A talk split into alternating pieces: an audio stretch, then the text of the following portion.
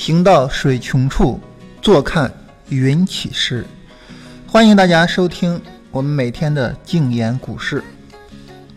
呃，对于今天呢，从行情上来说哈，这个跟昨天没有什么本质性的变化。那我们知道，我们是按照这八步来做交易嘛？那既然是按照八步来做交易呢，我们就是两个问题。第一个问题呢，就是我们看当前的市场处于这八步中的哪一步；第二一个呢，就是在这一步上我们如何处理。当前在这八步上呢，我们是处于亏损但未扫止损的这一步啊，在这一步上呢，那么我们的处理方式就是坚定持有。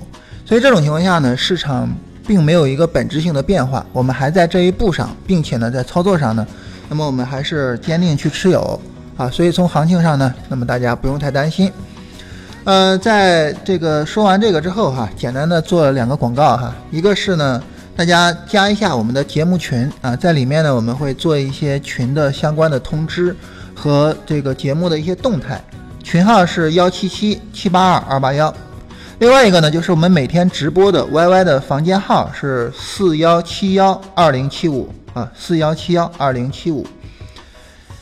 呃，说完这个，简单的说完这个广告哈，呃，跟大家聊一下，就是关于我们昨天呢，算是第一期啊，上传我们新的节目，就是静言股市这个节目。昨天呢，我们是第一期上传了哈。上传之后呢，这个呃，振兴就跟我说，哎，有那么一点小伤心。那为啥呢？因为在之前的时候哈。每天看这个播放量啊，都是用万来计啊，甚至说能上十万。但是昨天这个播放量呢，刷一下又回到了八月四号的时候了啊，又是几百了。那我们又得从几百这样慢慢开始做。所以我当时一听振兴一说哈，我就想起来之前看过的一个帖子啊，我忘了这帖子是在虎扑看的还是在那个知乎上看到的了哈。呃，当时呢是一个姑娘发帖子求助啊，她说这个，呃，我这个一不小心得罪了男朋友怎么办？哈，那怎么得罪了呢？说是她男朋友特别喜欢玩一个游戏啊，每天下班回家之后呢，都老拿着那个游戏去玩。但是呢，这个他女朋友那肯定就是想看看啊，你比如说这男朋友究竟是爱我呀，还是爱这个游戏啊，对吧？这是很多女孩子想知道的一个问题啊，就是那个非常经典的救妈还是救我那个问题。然后呢，当时她男朋友呢，正好是在不断的去打怪啊、攒钱啊，去买一个装备啊，然后攒了很长时间哈，终于是马上就要攒到了。结果这女孩就做了个什么举动呢？就拿着她攒的那些游戏币去买了一大堆乱七八糟的东西。那这样的话呢，那就再也没有机会去买她那个想买的东西了嘛。然后呢，她男朋友回家来，她就跟她说了这个事情。结果呢，跟她想象中完全不一样啊！她男朋友一点都没有发火，也没有生气，就非常冷静的就说：“哦，我我我我知道了，行了，可以了。”然后小姑娘就特别害怕，就问大家啊，当然这是一个典型的不作就不死的故事哈。嗯，这个小姑娘后边的这个发展，当然她后续也没有发帖说了哈，我们也不是很清楚。但是对于振兴我们两个来说呢，我们既然要做这个事情，那我们就要有一个后续。这种情况下呢，那么我们难免就会想，哎，我们现在的情况有点像那个小男孩哦，哎，然后那个成绩啊一下子没了啊，每天十万的播放量刷没了，现在又成几百了，那下一步我们怎么办呢？啊，这个话题呢，那当然就是我们每天 扯淡的时候要跟大家聊的这个话题了哈。呃，我们先回答一下大家的一点小问题啊，然后呢，跟大家这个详细的来聊一下我们这个话题。当然，大家说这个话题你跟我们聊有啥用呢？其实我们想，那我做一笔交易，我们也不确定说，哎，你这笔交易就肯定能盈利嘛，对吧？比如说，就像当前现在我们这笔单子，那你到底能不能挣钱呢？神仙也不知道嘛，他后面可能就给我们止损掉了。所以在这种情况下的话呢，那么。当这笔单子亏损了，这之后呢？之后我怎么办呢？啊，或者是当这笔单子盈利了，那之后呢？之后我怎么办呢？这就是一个课题嘛。那这个课题其实我们跟我们现在面临的课题其实挺像的哈。所以呢，后边我详细的跟大家扯一下这一段儿。呃，然后呢，我们先回答一下大家的问题哈。这个简单的回答一下问题，然后开始跟大家聊段子哈。呃，首先一个问题呢是问我们说这个音频在哪儿听？对于这个音频来说呢，那么我们现在也是跟之前一样了，就是上传到了呃，这个像蜻蜓啊、呃荔枝啊，还有喜马拉雅这样的音频平台啊，大家在音频平台上搜索“静言股市”啊就可以了啊。就像我们昨天说的嘛，这个我们名字取自于《诗经》里的“静言思之”这句话。我们希望的就是我们静静的去思考，然后呢，静静的去讨论这个市场，有一种云淡风轻的心态。嗯，在后期呢，包括我们以后上了视频啊，上了视频直播之后啊，这个音频每天一个小时，我们也会发布到这个音频网站上，大家在音频网站上去关注就可以了。呃，第二一个问题呢，就是问说这个在十七号十一点出现背离啊，这个怎么办？那么我们仔细去看一下上证指数这个十七号十一点哈，我们会发现它其实呢是谈不上背离的。那么原因在于哪儿呢？那么主要的原因在于哈，当价格回到零轴之后啊，我们看这是一次价格回零轴的过程嘛。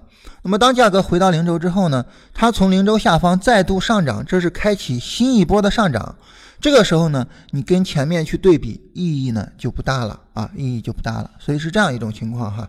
然后呢，在这种情况下呢，那么我们是不用去考虑说背离去出场的啊，就是这是一个很。特别的情况，因为我们跟大家说也说嘛，就是每一次它回零轴，这就是一个重要的一次这个波段级的一个回调。那当这个重要的波段的回调了之后呢，那么后面它会开启一个新的上涨。开启新的上涨的时候呢，我们不要着急轻易的去判断背离出来了，还是应该以趋势延续啊这种思路为首要的选择哈。那么。音频平台，刚才我们说了嘛，荔枝、蜻蜓、喜马拉雅，搜索“静言股市”啊，都可以搜到的。另外一个，有朋友问说，天下精品的微信公众号是不是联系不到了？对，因为我们现在解除了跟天下精品的合作嘛，所以这种情况下呢，天下精品的公众号是联系不到我们的。呃，我们自己的公众号呢，会在公司注册各方面完成以后，我们自己的公众号会上线。呃，这样的话呢，可能需要两周的时间啊。两周之后，我们自己公众号上线之后呢，会跟大家来呃说一下。然后呢，我们自己公众号里面呢，也会每天去公布相关的这些信息。关于那个呃环保币竞价开始的时候三个点，现在又下去了。这个是这样哈。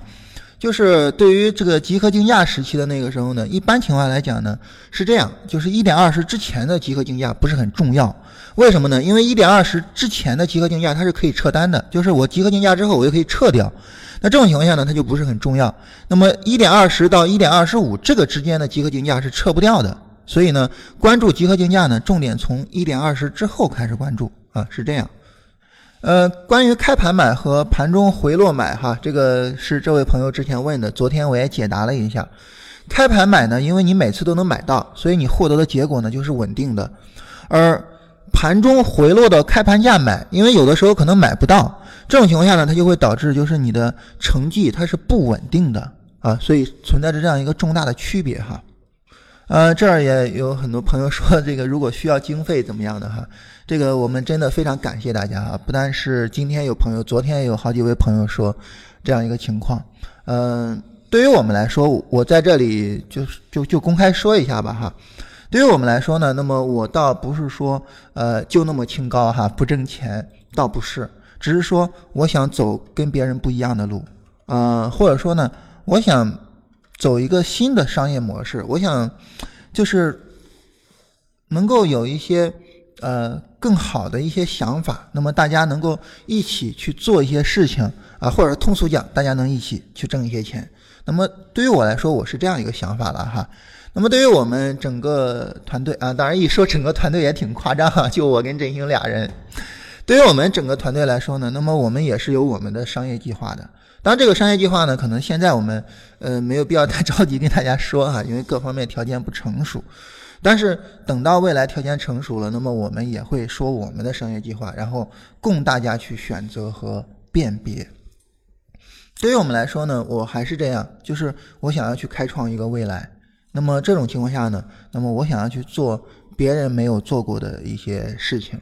啊，所以在未来条件允许的情况下，我们也会跟大家去沟通，跟大家去聊我们是怎么想的，就是我们的这个商业计划是怎么样去构造的啊。那么希望这一天能够早一天到来了哈。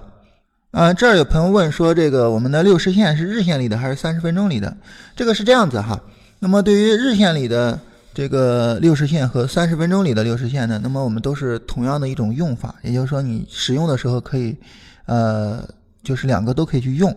但是呢，因为我们现在这一次操作，我们是在三十分钟线上操作的，所以呢，在每一次操作的时候，你重点关心的就是你的这个操作级别的市场走势，啊，所以是这样一种情况哈。也就是说，方法是通用的，但是呢，我们重点关心的是这一次的操作级别。那么在这一次上，它是一种什么样的表现？啊，那么具体上在呃六十线上的使用上，在选时上，呃日线上、三十分钟上，后面两周之后哈，我们在视频版大概第二期或者第三期，我们会详细的跟大家讨论。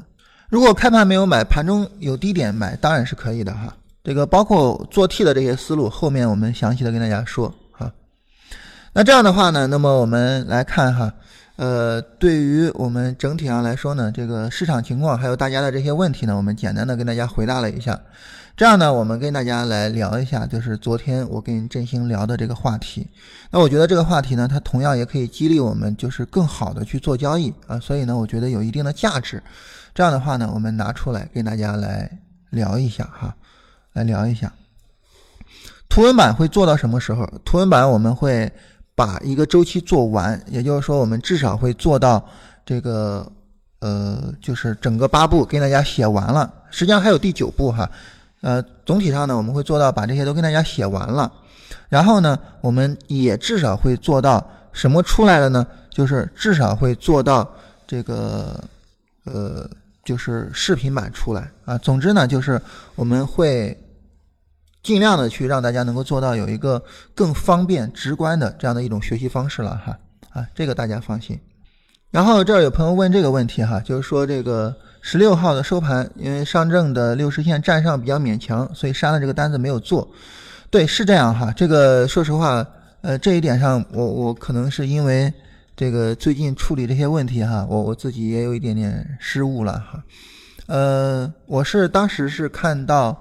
呃，因为是在当时上证指数是光头的阳线嘛，所以呢，当时我们看到能够，当时看到是最高点过去了一些哈，那么所以这种情况下呢，就是判断上有一点点的失误哈，嗯，也不知道是不是因为这些乱七八糟的事情所影响的啊。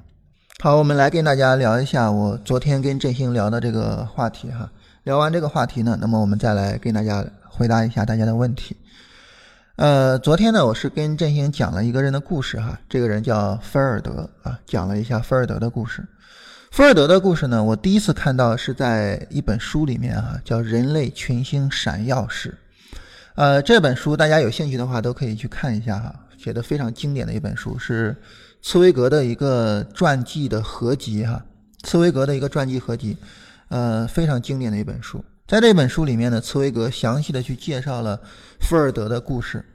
那后来呢，这个菲尔德的故事呢，这个逻辑思维呢，因为他当时推出了一本书啊，是写菲尔德这个故事的，所以逻辑思维里面呢，也有一呃，也有一期是讲菲尔德的，好像是叫《疯狂的投资》哈。啊，当然这个罗振宇先生可能讲故事比我在行多了啊，大家有兴趣的话，也可以听一听罗先生那一期节目啊，也就是说。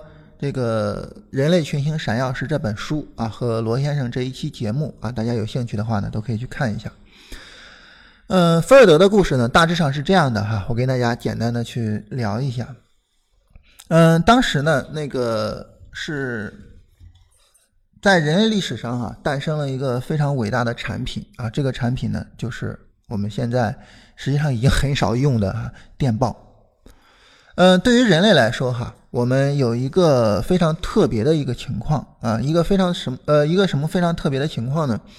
就是我们永远在追求我去超越时间和空间的限制，哎，这是人类永恒的追求。对于我们来说哈，我们总是会面临这种时间和空间的限制的，比如说一天就是二十四个小时，你没办法去延长的，对吧？那比如说你要从呃我我是山东的嘛，那你要从北京回到你山东老家，那你也需要一个过程，就是时间和空间上的限制，你没办法去避免它。所以这种情况下呢，那么人类一直的努力呢，都是希望能够尽量的、尽量的去减少这种时间和空间的限制。比如说呢，从速度上来讲，那我们知道这个现在的这个马拉松啊，是当时有一个人为了汇报战果嘛，说我们胜了，哎，然后跑回去去汇报，然后力竭身亡，啊，那这就是第一个我们对于速度的追求，就是人类自己往前跑。啊，更高、更快、更强嘛。但是这个速度的追求它是有极限的嘛？那我们知道，你能跑得像博尔特这么快，就已经很难了哈。你你你你你像我这种天生四肢不勤的人哈，那我的跑一百米，我都不知道跑的要有多长时间才行。所以呢，它是有一个限制的。那后来呢，人们就学会了利用工具。利用什么工具呢？哎，马匹，我骑着马跑呀。啊，那。但是这种追求哈，就这种对速度的追求，在人类的很长时间里面呢，那么总是很难去有一个很快的提升。你比如说很简单的一个道理了哈，就是像呃拿破仑的战队啊，他们在冲锋的时候，他们的冲锋速度可能比呃当年庞贝的或者是凯撒的战队快不了多少，可能比成吉思汗的骑兵快不了多少，对吧？所以呢，这个人类对于速度的追求呢，总是受到了这种各方面条件的一种限制。到后来呢，那么进入到科技革命以后，哈，也就是十七、十八世纪之后嘛，那么这个时候呢，人们对速度的追求终于有了那么一些突破。比如说，我们开始有铁路了，啊，这个时候人们的速度大幅度的增加。但是这种大幅度的增加的速度呢，还是能够在人们理解的范围之内的。你比如说，哎，你从北京到上海，你坐火车，你总需要一点时间吧？你总需要那么几个小时吧，对吧？但是呢，有一个东西的出现，彻底的刷新了人们的观念，让人们想到，哇，原来我还可以这样。什么东西的出现呢？就是电。人们没有想到，电它的传输速度居然那么快，快到了几乎是零。啊，快到了几乎是一种什么概念呢？零距离，零时间。比如说，我们我跟振兴昨天晚上聊这个事情哈，那我当然我是在我家，他是在他家嘛。振兴说心里面有点不大高兴，哈，我说你没啥不高兴的，哎，我跟你聊聊富尔德的故事。你看，两个人是在一个有一段距离的这样一种情况下，但是呢，我们之间却没有了这种时间和空间的距离呀。那对于我们来说，我们当然都习以为常了嘛。你通过微信聊就 OK 了。但是对于当时的人来说，这真是破天荒的哈，这真的是让人觉得非常恐怖的。就是当我写了一个东西，我的墨迹还没有干，千里之外的人就已经知道我写的是什么了。所以那个时候呢，哎，大家都非常的恐怖哈，就觉得。然后这种情况下呢，就有很多人疯狂的去投资电报线，所以全世界都拉起了电报网。然后后来就有人想，就说那我能不能把这个隔着海的一些地方也给连起来呀？比如说我把英国跟欧洲大陆连在一起，当时还特别有意思哈。这个人们在英国跟欧洲大陆之间就是通过英吉利海峡嘛，铺设电报嘛，铺设电报线。当时一个渔夫一看，哎，这他妈什么玩意儿？它是不是一条鳗鱼啊？把那电报线给人捞起来了，捞起来了，结果这个搞得弄坏了嘛，结果又搞得又铺了第二次。总之呢，就当时有很多这种跨海的电报线，所以当时就有一个美国人就想哈，说我要不要搞一个跨海的电报线呢？他当时是想从纽约往纽芬兰，就美国北部的一个地方了哈，往纽芬兰去跨一条电报线，这样的话呢，能够及时的知道纽芬兰的那个鱼群的变化情况啊，对这个捕捞业产生一点影响啊，对捕捞业产生一点影响。所以是这样一个情况。然后呢，在这种情况下呢。那么他就去做这个工作了哈，但是纽芬兰那边因为太冷了嘛，然后天寒地冻，这个呃挖地方都不好挖的哈，所以呢，当时这个进度非常的慢，他的经费已经花光的情况下呢，还没有做出来什么成绩来，所以他当时呢就到纽约去找投资人啊，然后就遇到了菲尔德。菲尔德这个人呢，他是出生在一个牧师之家哈。然后呢，这个菲尔德呢，他是，呃，怎么说呢？从小就很有这种经商的天分哈，腰缠十万贯，骑鹤下纽约啊。然后呢，这个遇到了菲尔德之后呢，菲尔德一听他的这个计划，就说：“哎，你这个计划不行，为啥不行呢？说你这个计划不够异想天开，哈。”说你这个计划有点太普通。说哥们儿，给你来一个异想天开的啊！我给你来个什么计划呢？我从纽芬兰往爱尔兰拉一条电报线，我把欧洲大陆和美洲大陆连在一起。当然，你说这个事儿就很疯狂了哈，这个人们想都没有想过的，因为横跨大西洋哈，那么远的距离，这是什么概念？它的距离可能是横跨英吉利海峡的很多很多倍哈，我们都没法想象这个事情。那这种没法想象的事情，哎，就需要这种没法想象的伟大的人物来完成。那当然，这个人就是菲尔德嘛。所以菲尔德呢，他就抓紧就去干了这个事情。然后呢，菲尔德当时呢就跑到英国去拉投资啊，然后呢拉到了大概是三十五万英镑的投资，然后他拿着这三十五万英镑的投资呢，就开始去建造啊，就是去设置电报线嘛，然后去这个铺设。但是你想，你这个电报线，你建它需要多长呢？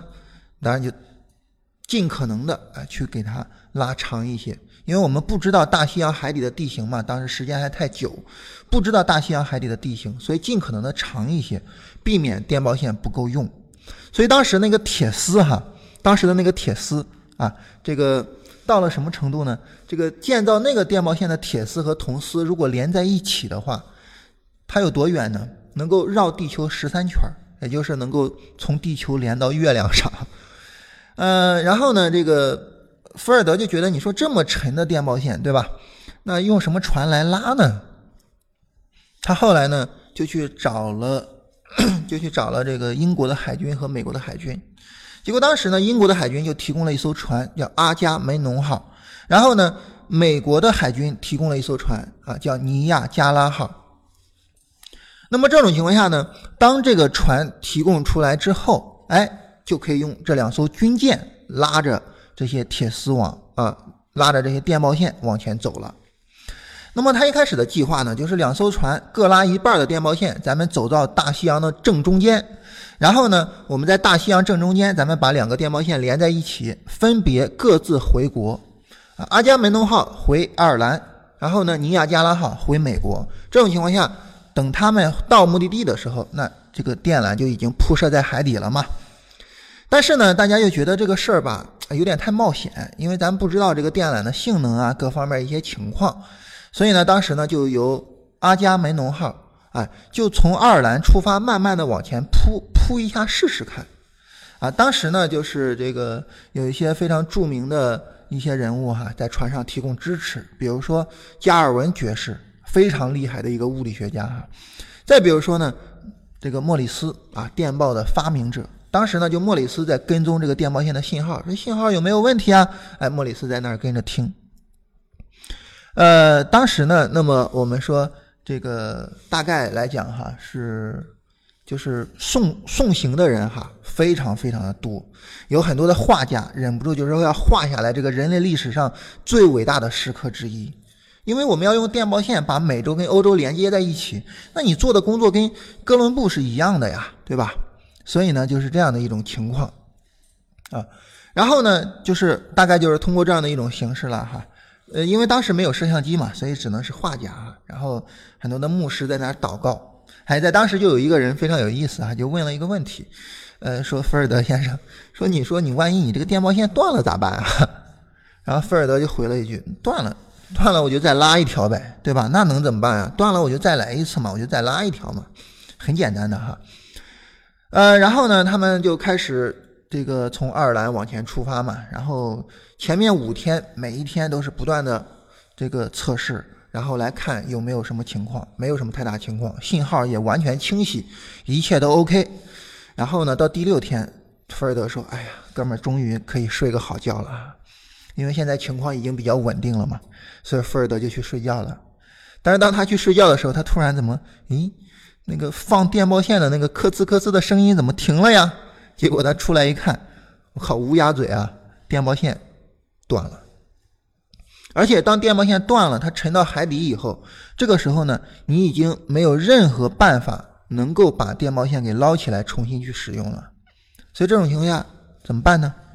那对于我们来说，我们想想，如果我们在这种情况下，我们能怎么办呢？可能我们唯一的办法就是福尔德前面说过的那句话，那就是我再来一次嘛。所以呢，福尔德就再来了一次。福尔德带着他的人回到了这个美国，然后呢，又重新去这个铺呃去修建那个电报线。但是因为这个海上的天气哈，这个可能一年才有那么几个月的好天气，所以要等到第二年再去铺设。到第二年的时候，大家觉得呢信号既然没问题，我们就按照原计划吧，大家走到大西洋中间啊，连在一起，然后各自回国。结果在往大西洋中央走的时候，阿伽门农号很不幸的遇到了特别大的风暴，然后风暴持续了大约十天。然后他们非常艰难的熬过风暴，走到汇合区的时候，才惊讶的发现电报线全部都被损坏了，已经没有办法使用了。所以第二次铺设还没有开始，就已经失败了。那这个时候怎么办呢？可能我们唯一的选择还是，那能怎么办？我就再来一次呗。所以又回到了这个大陆上，然后又要再去建电报线，再来一次。但这个时候，股东们就已经疯了，就那些投钱的人已经疯了。他们当时的这个副董事长哈就辞职，说我他妈这辈子再也不想跟这个愚蠢的项目连接在一起了，以后谁都甭跟我提这个项目。你说你是搞这个项目的，你才是搞这个项目的，你们全家都是搞这个项目的。所以这个副董事长就直接辞职了。然后董事长当时就说哈，说咱们要不然咱们把这个 剩下电波线咱卖了吧。卖了之后，你说，呃，我回高老庄，你回流沙河哈。然后至于说孙猴子爱咋蹦跶咋蹦跶去吧，咱们也不管他了哈。但是呢，这个菲尔德他就是非常的坚定，他说我们一定要再搞一次，我们要完成这个人类历史上从来没有过的这种壮举。像这种人哈，总总是能够去吸引到这种正直而又勇敢而又想要去探索未知世界的人嘛。所以这种情况下呢，那么。他们又开始了第三次，但第三次的铺设有惊无险哈，铺好了。铺好之后呢，这个呃英国女王向美国发了一个电报啊，然后也收到了，所以当时大家特别的兴奋哈，世界在这一刻新生了，美国在这一刻新生了啊。在这种情况下呢，当时呢举行了一个盛大的游行。然后当时这个菲尔德坐在第一辆马车上，然后阿加呃这个尼亚加拉号的船长美国人嘛，尼亚加拉号是美国的战舰哈，尼亚加拉号的船长坐在了第二第二条马车上，而第三个马车上坐着的才是美国总统，第四个是纽约市长，然后以后往后排，所以那个时候呢，菲尔德达到了他个人声誉的最高峰，但可惜的是过了没几天，人们突然发现我靠，怎么没有信号了呀？所以当时是因为这个刚一开始有电报嘛，人们对于电的掌握还不是那么充分，所以这种情况下呢，直接没有信号了，啊，直接就没有信号了。所以第三次失败呢，可以说是一个最惨痛的一次失败。菲尔德成在成为了英雄之后，又成为了人类历史上最大的骗子。所以当时人们流传着各种各样的关于菲尔德的流言，哈，就说他怎么样去骗，怎么样怎么样的。但这个时候，菲尔德能说什么呢？你什么也说不了。所以菲尔德一言不发。就像我说那个哈，手艺人还是要靠手艺去做事情。再后来呢，美国爆发了南北战争啊，然后呢，人们也不大关心这个事情了。但是呢，菲尔德却每天都非常非常的关心电力的发展。那后来呢，电报穿越了地中海，后来人们发现了具有更高功率的发动发电机。啊，总总而言之呢，就是这种情况下，好像在大西洋两岸再铺设这一条电报线的条件已经成熟了，所以这个时候，菲尔德他又重新出发，又去筹钱，这次筹了六十万英镑，买下了一艘巨大的轮船，叫东方巨人号，然后他又一次开始铺设了电报线，这一次又断了，这次的电报线又断了。但是在这个时候，我相信，即便是我不说菲尔德的选择，大家也知道菲尔德所做的选择是什么了。我所要做的选择就是，我再来一次呗，对吧？很正常的事情嘛，失败这不是很正常的吗？我再来一次呗。所以菲尔德又来了一次，这一次彻底成功了。这条电报线人们一直使用了一百五十年，菲尔德也成了人类历史上一个值得我们铭记的英雄啊！当然，这也是这个茨威格把他写到《人类群星闪耀时》这本书里的原因嘛。所以，当我跟振兴在聊的时候，我就说：那对于我们来说，我们能干嘛呢？那我觉得，嗯，我们想再多或者是怎么样，我们唯一的结论就是菲尔德在第一次出发的时候跟那个英国人说的。当他问说：“菲尔德先生，如果你的电报线断了怎么办？”的时候，那么我们想，我们再来一次呗，对吧？我们能怎么办呢？我们再来一次。所以在这种情况下，哈，我觉得我们做任何事情，我们会去考虑，它究竟是一次的事情，还是说一辈子的事情。如果说这是，一辈子的事情，那么一次失败或者说一次波折，它在我们一生的长河里面，只不过是一条小浪花而已，所以无所谓的嘛。我们再来一次，就好像我们做交易似的，你能确定你每次都能挣钱吗？你确定不了的嘛，对吧？它有的时候会挣钱，那有的时候对不起，你就会亏损嘛。那亏损的情况下怎么办？我再来一次嘛。那赔钱的情况下怎么办？我再来一次嘛，都无所谓的嘛，对吧？呃，我记得有一次哈，我研究一个交易方法啊，当时一个朋友问我说：“你最近怎么这么忙啊？”我说：“我现在搞一个交易方法啊，我现在在研究一个交易方法。”当时那朋友就说：“嗯，祝你成功。”当时我想了想，我还是跟他回答哈，我说：“其实也没啥。为什么说也没啥呢？就是你想，如果说我这次交易方法我研究好了，成功了，我会怎么办呢？我会继续去进步，我我会再研究新的方法。”那如果说我这次研究交易方法没有成功，不行，那我怎么办呢？答案是我会研究新的方法。也就是说，无论这一次成不成，我都会研究新的方法。所以这一次成不成，哎，说白了又有什么重要的呢？对吧？所以对于我来说，我的想法很简单，也很单纯，就是无论什么事情，无论是好还是坏，好事情，那么我们高兴，该高兴高兴哈。高兴过了，我们重新出发。坏事情呢？我该伤心伤心，该沮丧沮丧。伤心完了，沮丧完了，我怎么办呢？我再一次重新出发。对于我来说，人生就是一个不断的再来一次的这样一个过程而已。所以，享受这个过程，而不是非得要那么一个结果。哎，这对于我们来说是一个比较有意思的一个角度嘛。当然，大家可能会觉得说哈，徐老师，你今天是给我讲一个很励志的故事哈，你是要给我灌心灵鸡汤了哈。但其实不是啊，我不是想给大家灌心灵鸡汤。为什么说不是想给大家灌心灵鸡汤呢？原因很简单，就是这个故事的最终结局并没有那么漂亮。菲尔德呢，在架了这条电报线之后呢，那么他后来又去投资纽约的高架铁路工作。啊，但是这次投资呢失败了，而且呢，菲尔德很不幸的是，他再也没有机会能够去重新再来一次。菲尔德最后在穷困交加中死去。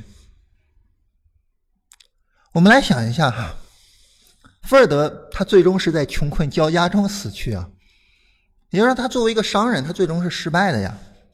所以我说哈，这其实并不是心灵鸡汤。但是我觉得这个故事，也就是这个故事的后半段，菲尔德在穷困交加中死去这个事实，却让我感觉到更加励志。为什么让我感觉到更加励志呢？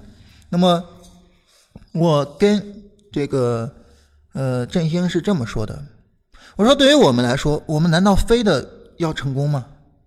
我们非得要成功吗？我们非得要成功吗？重要的问题，我问三次啊。其实不是，对于我们来说，重要的是我们在做我们想做、我们也愿意做的事情。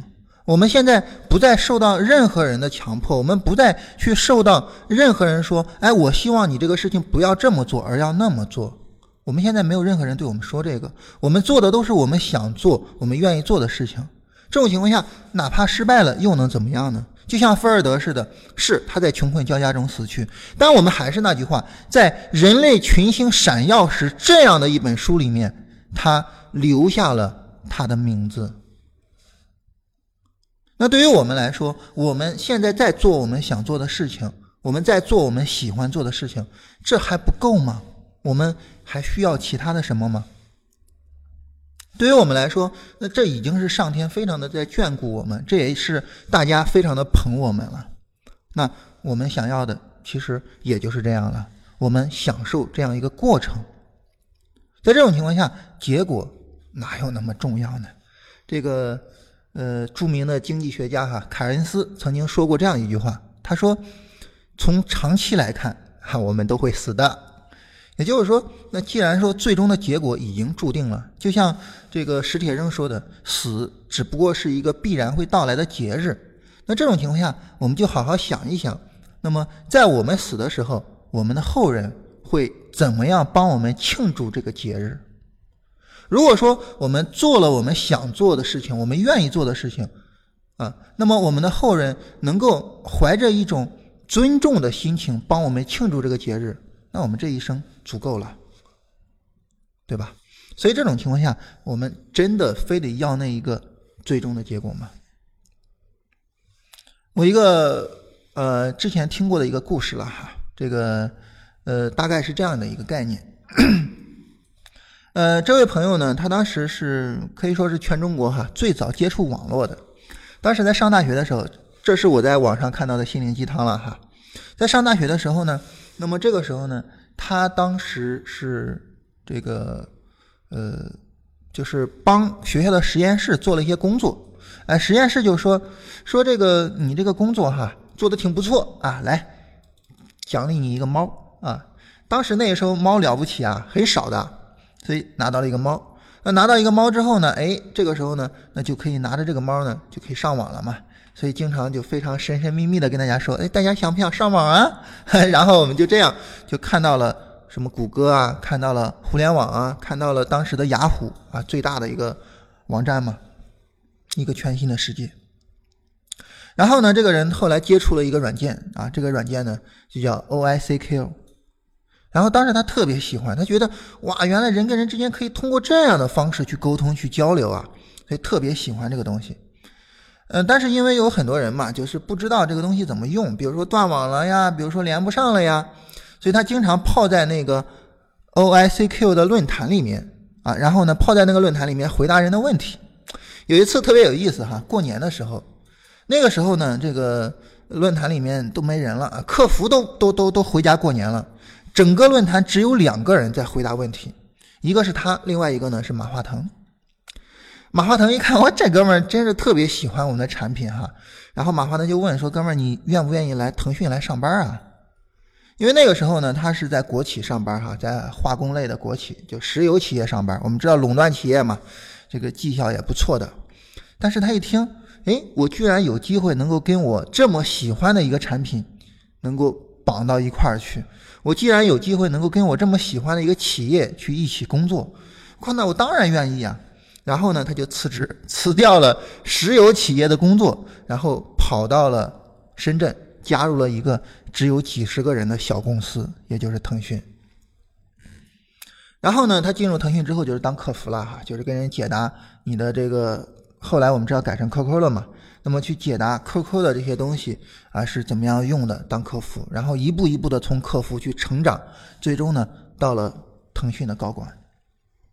在这个故事里面，当然这也是一个心灵鸡汤的故事嘛，就是说我们做自己喜欢的事情怎么样？但在这个故事里面，如果他加入的不是腾讯呢，他加入的是其他的一个什么东西呢？那么他最终如果说没有成功呢？难道说他就不快乐吗？或者说，难道说这位朋友的快乐是缘起于他在腾讯的成功吗？缘起于他拿到的那点股份以及那些股份能够换的钱吗？不是，我觉得他的快乐应该更多的缘起于他跟 OICQ 这个产品，他跟腾讯这家公司的共同的成长，可能在于这个地方。所以对于我们来说，那我跟振兴，我们现在呢就是这样一个态度：我们重新上路，我们出发，我们去迎接那个跟现在完全不同的那个未来。在这种情况下呢，如果说有可能我们成功了。我们把我们现在的办公环境拿过来，把我们拍的照片拿过来，跟大家煲一碗浓浓的鸡汤给大家喝。那如果说我们没有获得世俗意义上的成功，也就是我们没有挣到钱，但是我们大家都是在聚到一块儿哈，大家那么快乐，那我觉得这是另外的一种成功啊。所以无论怎么样呢，那么我觉得我们已经赢了无论未来我们这个事情怎么往前发展，我们已经赢了。在一个你赢定了的一个事情上，难道你做的更多的不应该是享受它吗？所以，跟振兴我们两个人，那我们现在的呢，想的就是我们去享受它，啊，从今天开始，从现在开始，我们去享受这个事情。那么对于大家来说呢，我们想跟大家也是说的，就是我们希望的也是在未来。啊，大家在做交易的时候，也能够进入到那种云淡风轻的状态，也能够进入到不为价格波动和账户盈亏所影响的这样一种我该怎么做就怎么做的状态。那这种情况下，我觉得对于交易交易对于大家来说，也已经成为了一个你赢定了的事情。那这个时候，交易对于你的生活可能会多出来更多有意义的东西，而不像现在似的。仅仅是为了挣那么一点钱，啊，那个时候我们在交易上也一样是赢定了啊，我赢定了。我今天看到一篇文章哈，特别感动啊，这是跟大家灌的最后一碗鸡汤了哈，灌完这一碗鸡汤开始回答大家的问题。今天呢，我看到一篇文章哈，特别的感动。这篇文章是这样的啊，我们知道前两天在巴黎发生了恐怖袭击嘛，然后很多人在看歌剧的时候不幸这个去世了。然后有一位女士去世了之后呢，那么因为尸体要这个经过一些处理啊，各方面才能够让家人看到，所以她的爱人，她的丈夫看到了她的尸身之后呢，在 Facebook 上呢写了一篇文章，嗯，当然我没办法背下来了哈，我只能跟大家说一下文章的大意。这篇文章的标题是“我不会恨你们”。当然，这话他是跟那些恐怖袭击者说的。他说：“我不会恨你们。”这是什么意思呢？大家会觉得，哎，你这个东西好像有点难以让人理解哈。那你说别人杀了我们的亲人，那我为什么不会恨他呢？那么这个人是这么说的：说对于我来说哈，就大意是这样哈。对于我来说呢，那么你杀了我的亲人，然后我肯定是非常的伤心。但是我不会恨你们，因为让我有仇恨，让我怀着不安全感和怀疑的眼睛去看这个世界，这正是你们想要的，这正是你们的恐怖活动想要做到的。但是对不起，我不能让你们实现这个目的。那我依然要善意的去看待这个世界，我依然要去温暖这个世界。对于我来说呢，那么我曾经拥有过一个很美好的家庭，啊，但是你让他失去了其中的一部分。但是现在我还有一个更重要的一部分，就是我那个只有十七个月大的孩子，他马上就要从午睡之中醒来，而在他醒来之后，我会让他像往常的每一天一样，快乐的去吃点心，快乐的玩耍。我要让他快乐的去成长，而不是在充满着仇恨和报复的。这种环境之中去成长。那么对于我们来说呢，我们不会如你们所愿。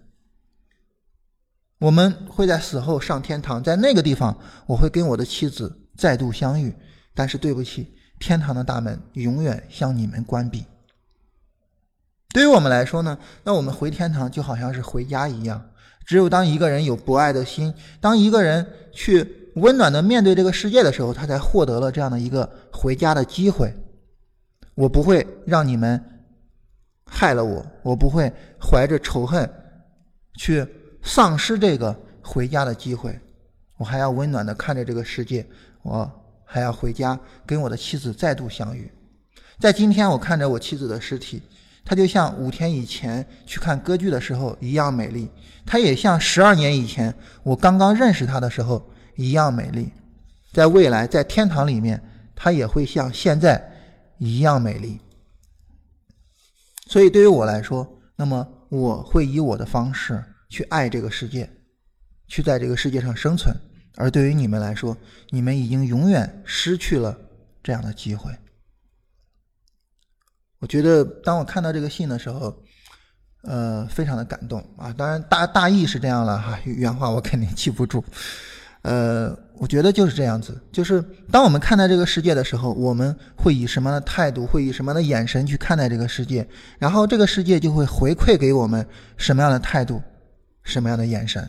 所以，就像现在大家来给我们的时候啊，就像现在大家来给我们的这些温暖一样，那么我觉得我跟振兴我们两个挺值得了，好吧？那这样呢，我们花了三四十分钟的时间哈，跟跟大家。这个灌了好几碗浓浓的鸡汤哈，那 这样我们来看一下大家其他的一些问题啊，来跟大家聊一下这个关于交易上的这些其他的问题。呃，对于我们来说，这个还是有朋友问公众号哈，原来那个公众号我们现在已经没办法使用了，后面我们自己公司注册之后呢，我们会有自己公司的主呃公众号，这样的话大概得有半个月的时间啊，半个月之后呢，我们上一个新的公众号。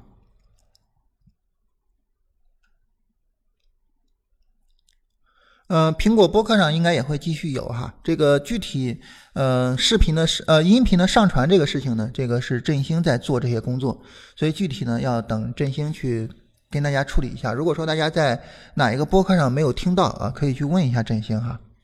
然后六六零幺九八五后面如果处理啊，中国核电，呃，大家来看中国核电哈，这个还是我们昨天所说的这个概念哈。首先，第一个呢，对于这种大的权重股来说，你不考虑它的市盈率是不行的，呃，就是对于这种大的权重股来说，不考虑市盈率是不行的。但是我们能够看到它的 PE 三十五还是稍微有点高哈。另外一个就是我昨天也跟大家反复强调的，就这种被热炒过的股票一定要小心啊。一般这种热炒过的股票，它后面会进入到一个长期的一个横盘里面啊，所以这种情况下呢。对于这种呃热炒过的股票呢，一旦说它结束了结束了这样一个热炒过程啊，那我们就需要去小心一下。目前呢，对于中国核电的整个走势上来讲呢，市场是一个收敛的一个走势啊，非常典型的能够看到一个收敛的三角形哈，然后震荡区在缩窄，在震荡区缩窄的情况下呢，对于这种权重股，它可能会有，就很可能会在一个小的区域里面震荡，这是一个非常可能的一种情况。另外一个呢，就是如果说它向下跌破十块钱，或者是向上突破十一块五，那么我们就要小心，它后面有可能会顺势走出来这种大的单边。所以在这里呢，我们想跟大家呃特别说一下这种情况哈，就是对于我们来说呢，那么呃首先第一个就是我们刚才说，你操作权重股的时候，你不考虑基本面是不行的啊，不像我们一般选的这些小盘股啊，考虑不考虑基本面都无所谓。考虑权重股的时候呢，不考虑基本面是不行的。第二一个呢，就是这种热炒过的股票，一旦说后面打开了上涨，然后开始跌，一定要特别小心啊。这是这两个情况，这两个情况是通用的哈，在其他的权重权重股上和其他的热炒股上，这两个原则是通用的。然后如果说呃，在这儿说十六号那个站上比较勉强哈，对，十六号站上是很勉强，这个我当时没有。没有太在意，就是没有发现那个零点零一个点的那个、那个、那个区别哈，可能不知道是不是因为当时太那个什么了。但是呃，如果说你认为是这样哈，等着在站上做，这个没有什么问题。但对于我们来说，我们现在已经买进，已经持有啊，包括我本人哈，包括我自己已经买进，已经持有，那么我们就按照持有的处理方式去做啊，坚定的去持有，就要么给止损，要么拉起来，就这样一种情况。呃，对，跟蜻蜓我们还没有签约了哈，但是对于蜻蜓究竟什么情况，这个我们等后续的结结论出来。背离呢，背离回零轴之后，呃，是这样哈，我们跟大家说过呢，那么背离之后呢，它会回零轴，那么当背离回零轴之后呢，它会再度开启一波上涨，当它再度开启新一波上涨的时候，这个时候呢，那么我们就没有必要再跟前面这一堆。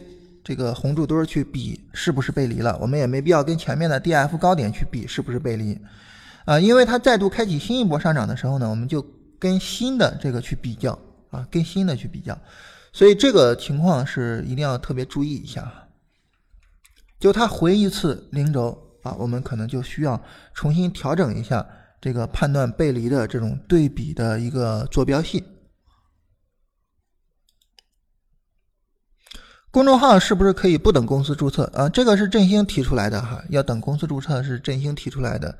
呃，为什么说要等公司注册呢？原因很简单了啊，就是如果说公司不注册的话呢，那这个时候呢没办法去做公司认证，呃，没办法做。如果说做不了公司认证的话呢，这个时候很多功能没办法提供，比如说客服功能就没办法提供。那对于大家来说，可能需要公众号，在很大程度上就是需要那个客服功能的。那如果说我们给了大家一个公众号，但客服功能没办法提供，那这个时候这个公众号的意义就降低了很多嘛。所以呢，那么我们等一等哈，缓一缓。呃，我们问我们准备什么盈利模式哈？嗯，这个盈利模式呢，我们条件好了哈，条条件具备了，我们详细跟大家说。呃，总之来讲呢，就是以自媒体为基础吧，然后。呃，我我我，简单来说是这样哈，就是这个自媒体搭台啊，但是呢，交易唱戏啊，最终呢，我们还是要落脚到交易上。我觉得对于一个交易者来说，那么我们还是要从交易上去挣钱啊，所以最终呢，还是要落脚到交易上。但是整个的条件呢，现在还当然还很不成熟了啊，后面条件成熟了，我们会跟大家详细的去沟通的哈。开场白加一下年月日，方便日后收听。好，这个嗯，大家需要的话呢，我们就加一下，加一下月日好了哈。年加年的必要性应该不是特别大哈，我们加一下月日啊。欢迎大家收听十一月十九日的静言股市啊。先做一下这个演练。现在还不是真正的牛市啊，现在是我们说的变盘期。昨天博时股份十一点三十有没有背离？没有背离，就是刚才我们已经说了哈，当它回到零轴之后，从零轴再度往上涨的时候啊，这个时候呢会重启啊，重新开启新一波的上涨，所以是这样一个情况啊。另外一个呢，在昨天十一点三十的时候呢，因为博时股份在昨天并没有拉红啊，也就是说没有拉出来红柱，所以这种情况下呢也没有什么背离出来啊，这个是没有背离的啊。那么一个小级别的回调引发一个大级别的上涨，如何理解？简单来说呢，这就是呃级别的一种轮动啊，就是小的级别它会产生一种轮动的一种情况。呃，上一次特别节目哈，我们跟大家讲了关于涨跌轮换。简单来说呢，就是小级别的涨呃涨跌轮换引发了大级别的涨跌轮换，进而呢就导致了这种级别的抬升。呃，对于这个呢，整个的作用过程比较复杂了哈，这个。以后呢，我详细的跟大家聊一下啊，或者是呢，呃，就是以后找一天哈，我们详细的跟大家聊一下，它这个究竟是怎么样引起的。但是根本点就在涨跌轮换这四个字上啊，根本点就在这四个字上。要不然明天跟大家聊一下这个话题哈，就为什么一个小级别的回调最终会引发一个大级别的涨跌，或者反过来，为什么一个小级别的上涨会引发一个大级别的一个上涨？啊，这个话题我们明天跟大家聊一下，根本点在涨跌轮换这四个字儿上。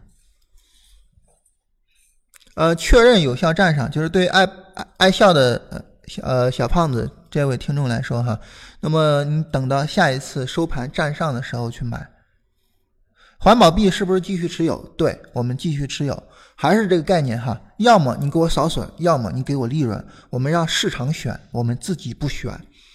这种情况下呢，我们就能够尽。最大可能的去规避盘中判断，然后呢，尽最大可能的去规避我们就是做出来这种呃盘中临时的这种冲动性交易的这样的一种情况啊。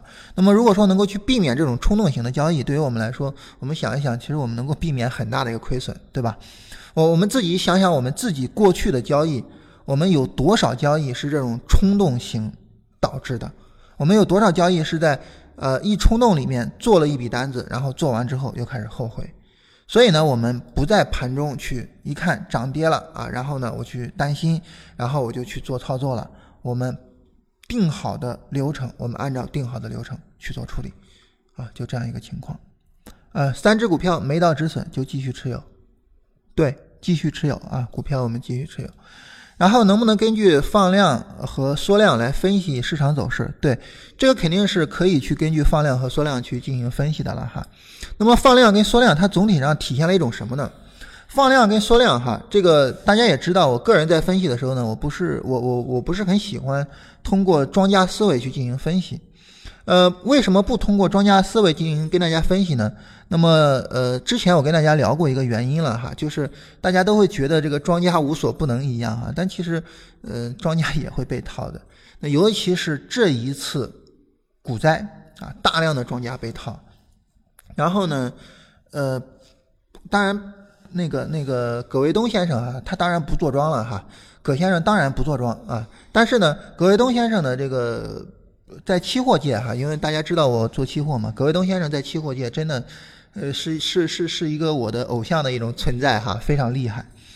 呃，然后呢，这个我也有朋友跟葛先生合作，然后帮葛先生做资金哈，这个他就跟我说，他说我帮葛先生做这个资金啊，我都没想着说他给我盈利分成啊，我就想着说以后我跟人聊，我就可以说我曾经帮葛卫东做过。所以，所以大家能够看到这个葛先生的地位是一种什么样的地位了哈。但即便如此，在股灾里面，葛先生的股票基金，大家也能够看到是一种什么情况啊？就是净值大幅度的下跌，然后呢，这个最终呢，导致说，呃，葛先生不得不自己往里面投了一部分钱啊，说这个要护一下。所以在这种情况下，我们想哈，就这种庄家思维呢，这是第一点，就是。你是没办法，呃，就是对于庄家来说，他也会被套的啊，他也会赔钱的，所以你没办法说，呃，庄家就肯定能赢。就对于这个来说，我一直有一点怀疑，就是为什么我们在交易处理上的这种思维方式上，哈，我们总是有一种思维方式，就是这个市场里面有一些人百分之百是能挣钱的，那我只要跟着这些人做就行了。这个我很奇怪，你比如说跟庄思维，跟庄思维从根本上。它就是一种我认为庄家百分之百会挣钱的这样的一种思维，对吧？那这个思维你不觉得有问题吗？为什么会有人百分之百挣钱？他是谁啊？对吧？再比如说，有些人就去分析那个呃那个叫沪港通啊、深港通啊啊，去分析那个资金。那他的潜台词呢，就是沪港通从香港过来的资金肯定是能盈利的啊，我跟着他那帮资金做，那为什么呢？所以这从逻辑起点上就有问题。为什么这个市场里面会有那种百分之百能挣钱的人，而且你能够跟上他的步伐呢？这个逻辑起点我们不觉得有问题吗？如果说我们觉得这个逻辑起点有问题，那这种情况下，那跟庄的思维从根本上就是有问题的。